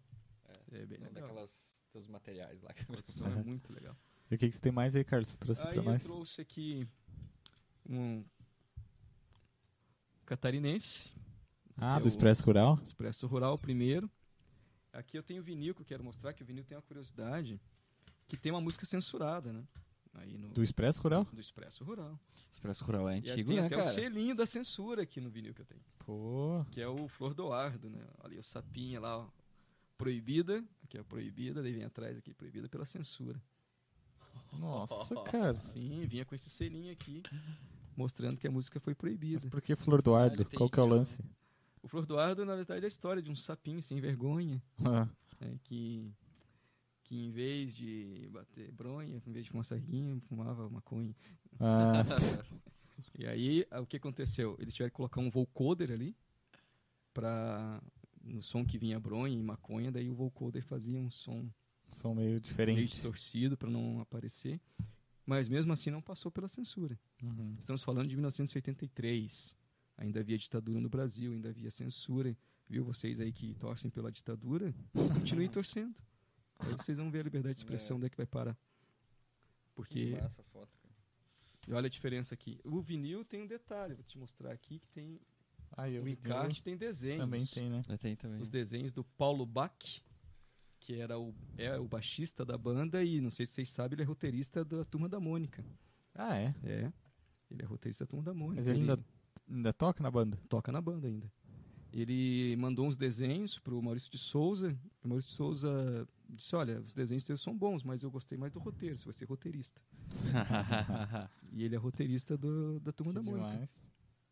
Da Turma da Mônica. E a turma da Mônica aí- é grande pra caramba, né, cara? Sim. É gigante. ó.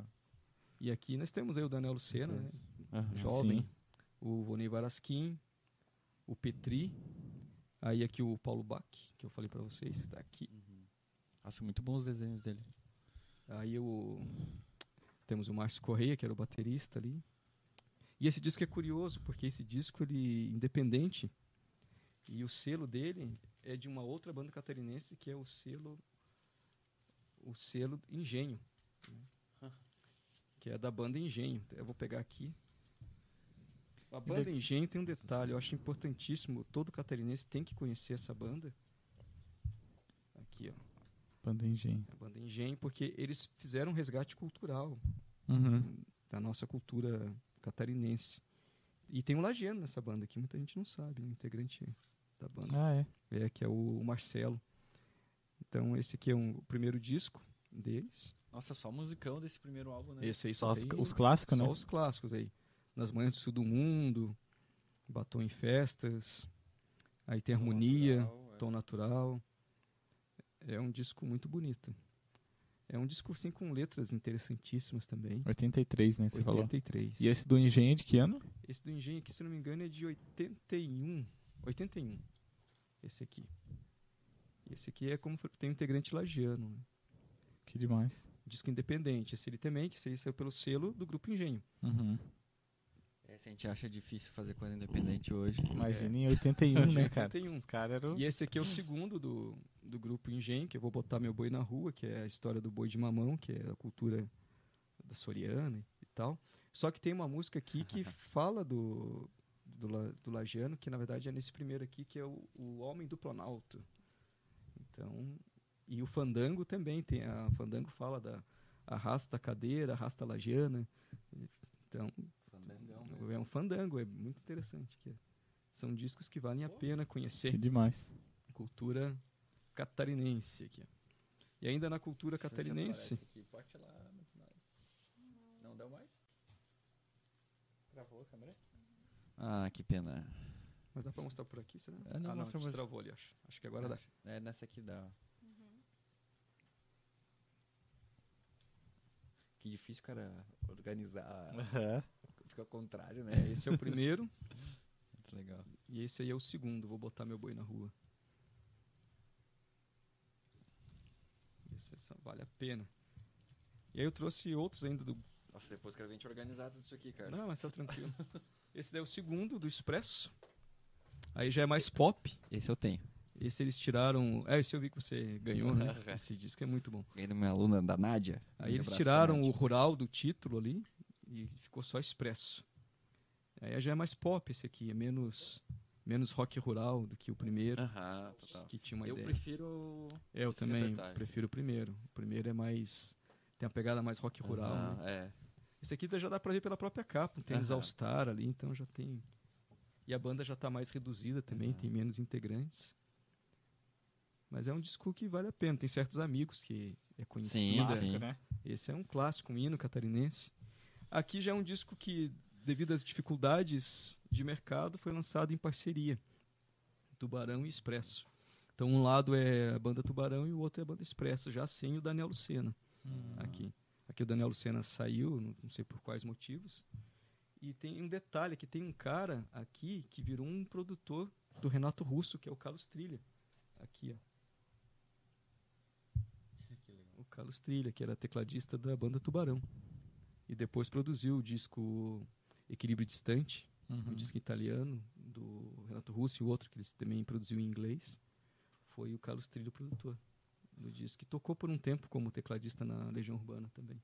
Pô, que demais. E o disco do Expresso foi gravado na Inglaterra. E aqui Ah, esse que eles foram pra É, Inglaterra. esse que eles gravaram na Inglaterra. esse. e o vocalista aqui, o vocalista é o Maurício Cavalheiro, que depois foi se tornar vocalista do Tubarão. Do Expresso Rural. Não Sim, sabia, é, cara. quando saiu o Daniel, ele assumiu os vocais. Nossa. E aí o Daniel acabou voltando e ele foi pra banda Tubarão. Que absurdo, né? E esse aqui é o- Não imagina a história, né? Aqui Não daí tem conhecia. o, o primeiro do Tubarão, o primeiro do Tubarão, tá aqui. Esse aí é o segundo, né? Esse é o primeiro, sem o Maurício Cavalheiro nos vocais. Da banda Tubarão aqui. Que é o Deca Mai. E Tem os dois irmãos, irmãos ali que são os Mai, né? Que show, cara. E aí esse aqui é um disco. Esse é o terceiro do Tubarão. Mas é um disco mais pop, já não é tão rock como era esse ali. Aí já tem o Maurício Cavalheiro nos vocais aqui. Uhum. Aqui algumas músicas fizeram sucesso. É de 1991, eu tinha 15 anos. Eu lembro que Acerto e Errado fez sucesso e Tudo na Vida é um Sonho. Foram as músicas que tocaram bastante aqui em Santa Catarina. Mas Que demais. esse aqui é um disco que, também por dificuldades financeiras, foi um disco coletivo catarinense. Então aqui nós vamos encontrar Beto Mondadori, com Uhum. Belamente Humana, que só saiu nesse disco, não tem nenhum nos discos dele, não tem. E tem o Banho das Seis aqui com Daniel Lucena, que foi uma música que também tocou bastante. Sim. Depois o Expresso gravou, mas aqui ele estava solo, então ele gravou aqui o Banho das Seis. Tem um solo de guitarra muito bom e depois um de violão também. Esse disco aqui é um Que coletivo. legal, cara. Nossa. Esse aqui já marca Massa. a volta do Expresso ao vivo. né, com os integrantes aí, o Daniel, o Boninho Varasquim, o Márcio Correia e tal. O tempo. O tempo, é. Com o tempo, é. Aqui era quando ainda a ponte estava aberta, né? Depois, agora reabriram, né? É. Muito legal aqui. Que demais. Muito clássico. Né? E esse aqui é o último de estúdio da banda, Expresso. o Romance em Casablanca. Que ano é esse? Esse é de 92. 92. 92. Eu assistia na Praça da Catedral, que eles vieram tocar aí esse disco. Quando é isso? 90, eh, o, eles, o show foi em 93, Aham. mas esse disco é de 92. E, e o, e o curioso desse disco aqui é que eh, o Expresso foi a primeira banda catarinense a lançar em CD. Esse, esse, esse Ah, vinil. é? Sim. Foi a primeira a lançar em CD em 92. que legal. E aí tem Que aqui massa, um né? erro, né? Porque eles. A impressão saiu com o nome errado das músicas, daí eles colaram aqui. um- Ah, é. aham. A ordem Nossa, das músicas colaram estão um erradas. Sim. Merda. Muito trabalho, né? Muito trabalho. E saiu o erro também no CD. Saiu tanto no vinil quanto no CD o erro da a ordem das músicas. Aí os caras tiveram que colar por cima um papel ali com a Ah, ordem não. correta das É músicas. muito trabalho. Quanto, quanto deve ser uma tiragem do NP desse na época? Putz, né? Imagina. E aqui é independente também, com apoio do SC, SCC, que hoje não é mais SCC, eu acho, né? Uhum. não sei. Também. Quase não assisto TV, então não sei.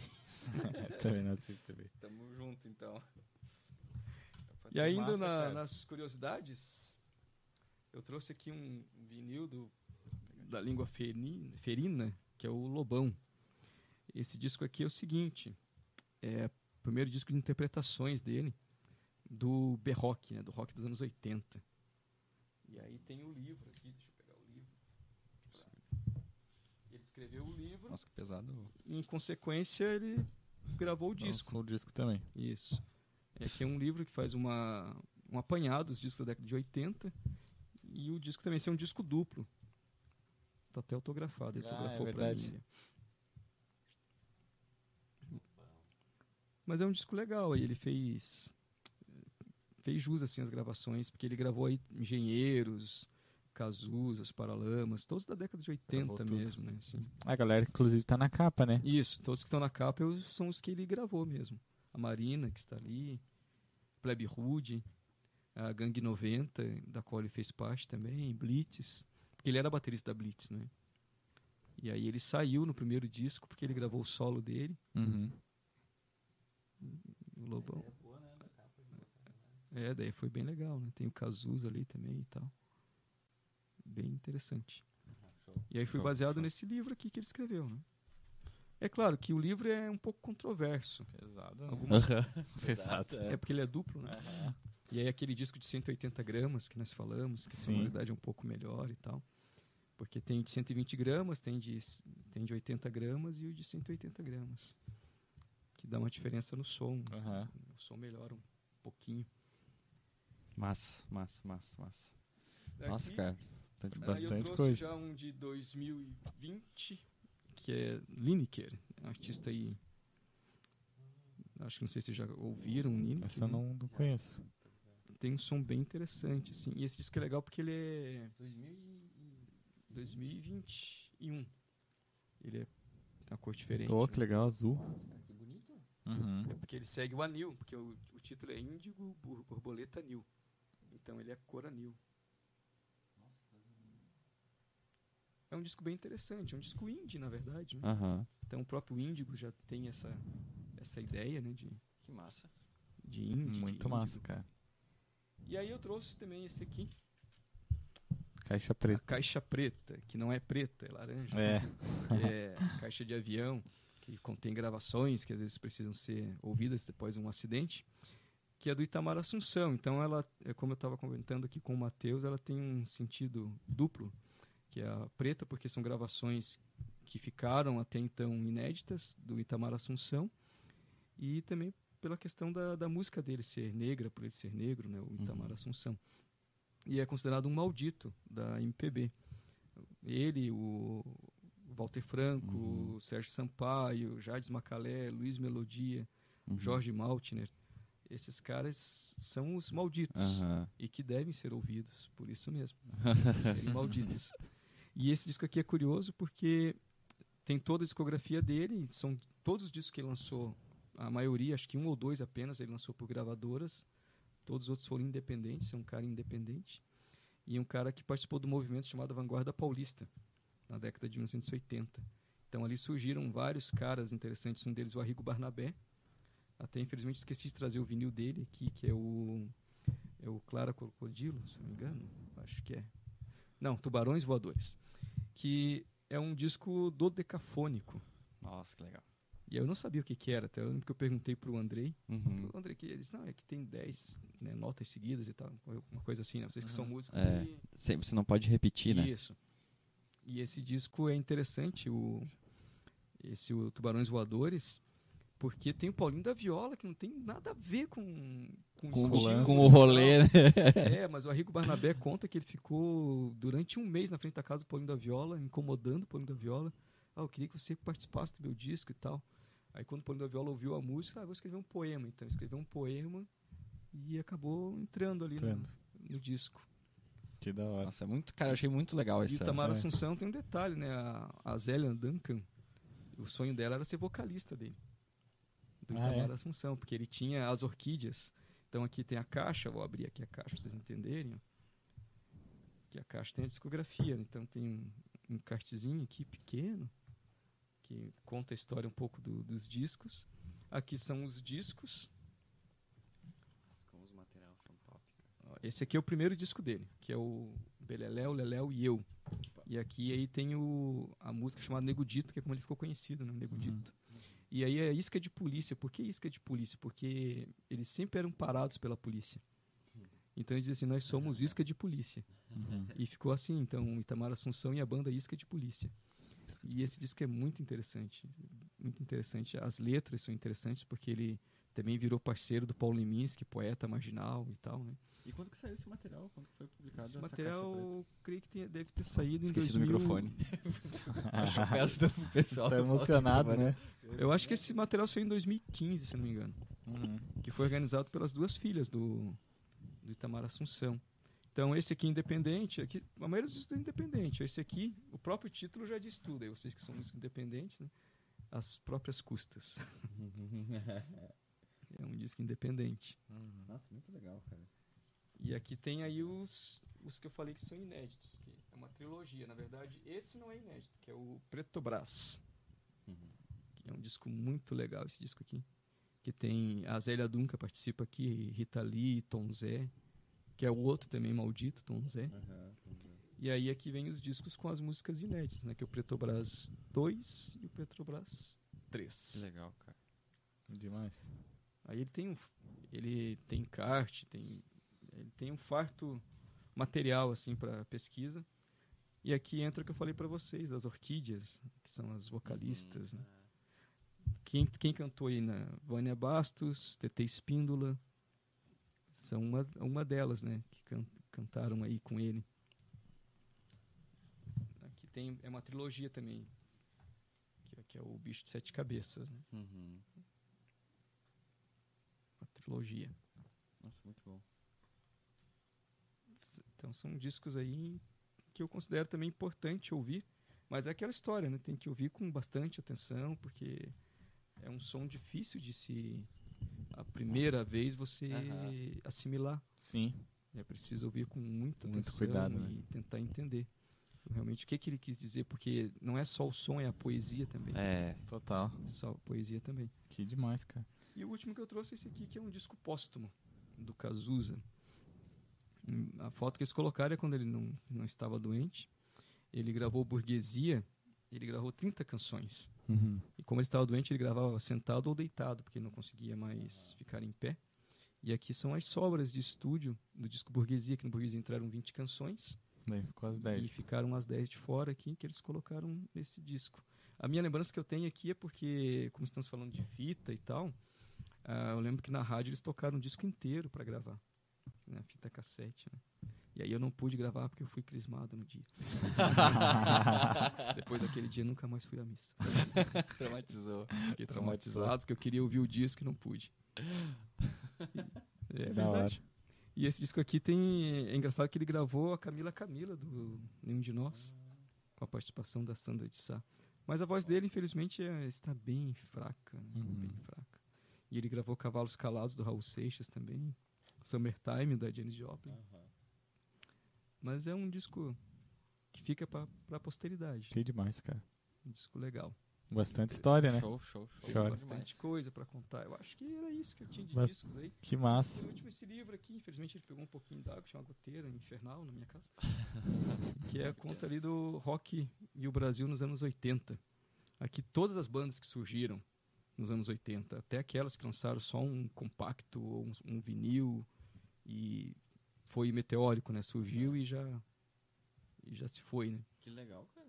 Então, e aqui é legal porque Altos livros de pesquisa. Sim, aqui tem no finalzinho aqui aparece todos os que foram lançados, né? Vinis e discos, todos os discos da década É, nessa 80. época ainda você conseguia mensurar isso de uma forma mais com menor quantidade, né? Hoje, o Sim. que é lançado de um mês, né? É, o- o- mídia social. Hoje a música ela em- ficou uma coisa muito efêmera, né? É É. lançado hoje, amanhã já já sumiu, É, Total. né? E é, ficou muito visual também a muito, música. é, é, e, Ficou é, muito visual. e difícil, e difícil você alcançar o público, né? É. O que eu acho mais difícil é isso. É aquilo que eu disse, hoje nós vivemos em É, bolhas. é, e Total, assim, até totalmente. Própria, até mesmo dentro da própria bolha, eu acho Sim. difícil você, você conseguir alcançar, porque tem muita coisa, é muita informação, né? Tipo, todo mundo Sim. é bombardeado de muita coisa.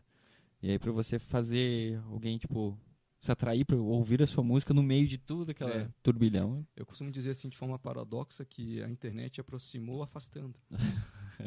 Ah, aproxima as pessoas, mas ao mesmo tempo afasta. Ah, fácil de certa É. forma. fácil, Porque é, você está ouvindo uma música aqui, mas daqui a pouco já tem outra coisa que vai fazer. Você Aham. já, É, já se distrai, a né? música, Já se distrai.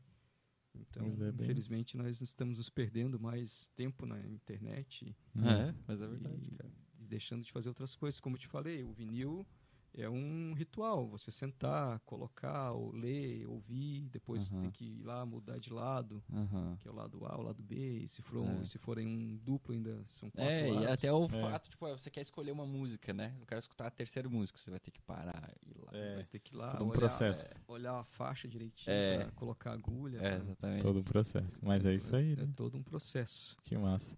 Ana, tem algumas Tem, Tem uma perguntinha. Manda ver Tem aí. uma pergunta do seu Dirceu Correia, Arrasar, seu Dirceu. Ele- Fazia tempo que o seu Dirceu não, Não participava do chat. né? Verdade. mas ele gosta muito desse assunto. Então ele foi obrigado, acho que, a perguntar aqui. Ele perguntou: Você tem o disco do Beto Mondadori, Suco de Imaginação? Tenho todos do Beto Mondadori. Oh, que legal. Olha, que legal. O Beto Mondadori lançou três discos de vinil, tem os três de vinil, e tem o último CD que ele lançou, foi o Papilon.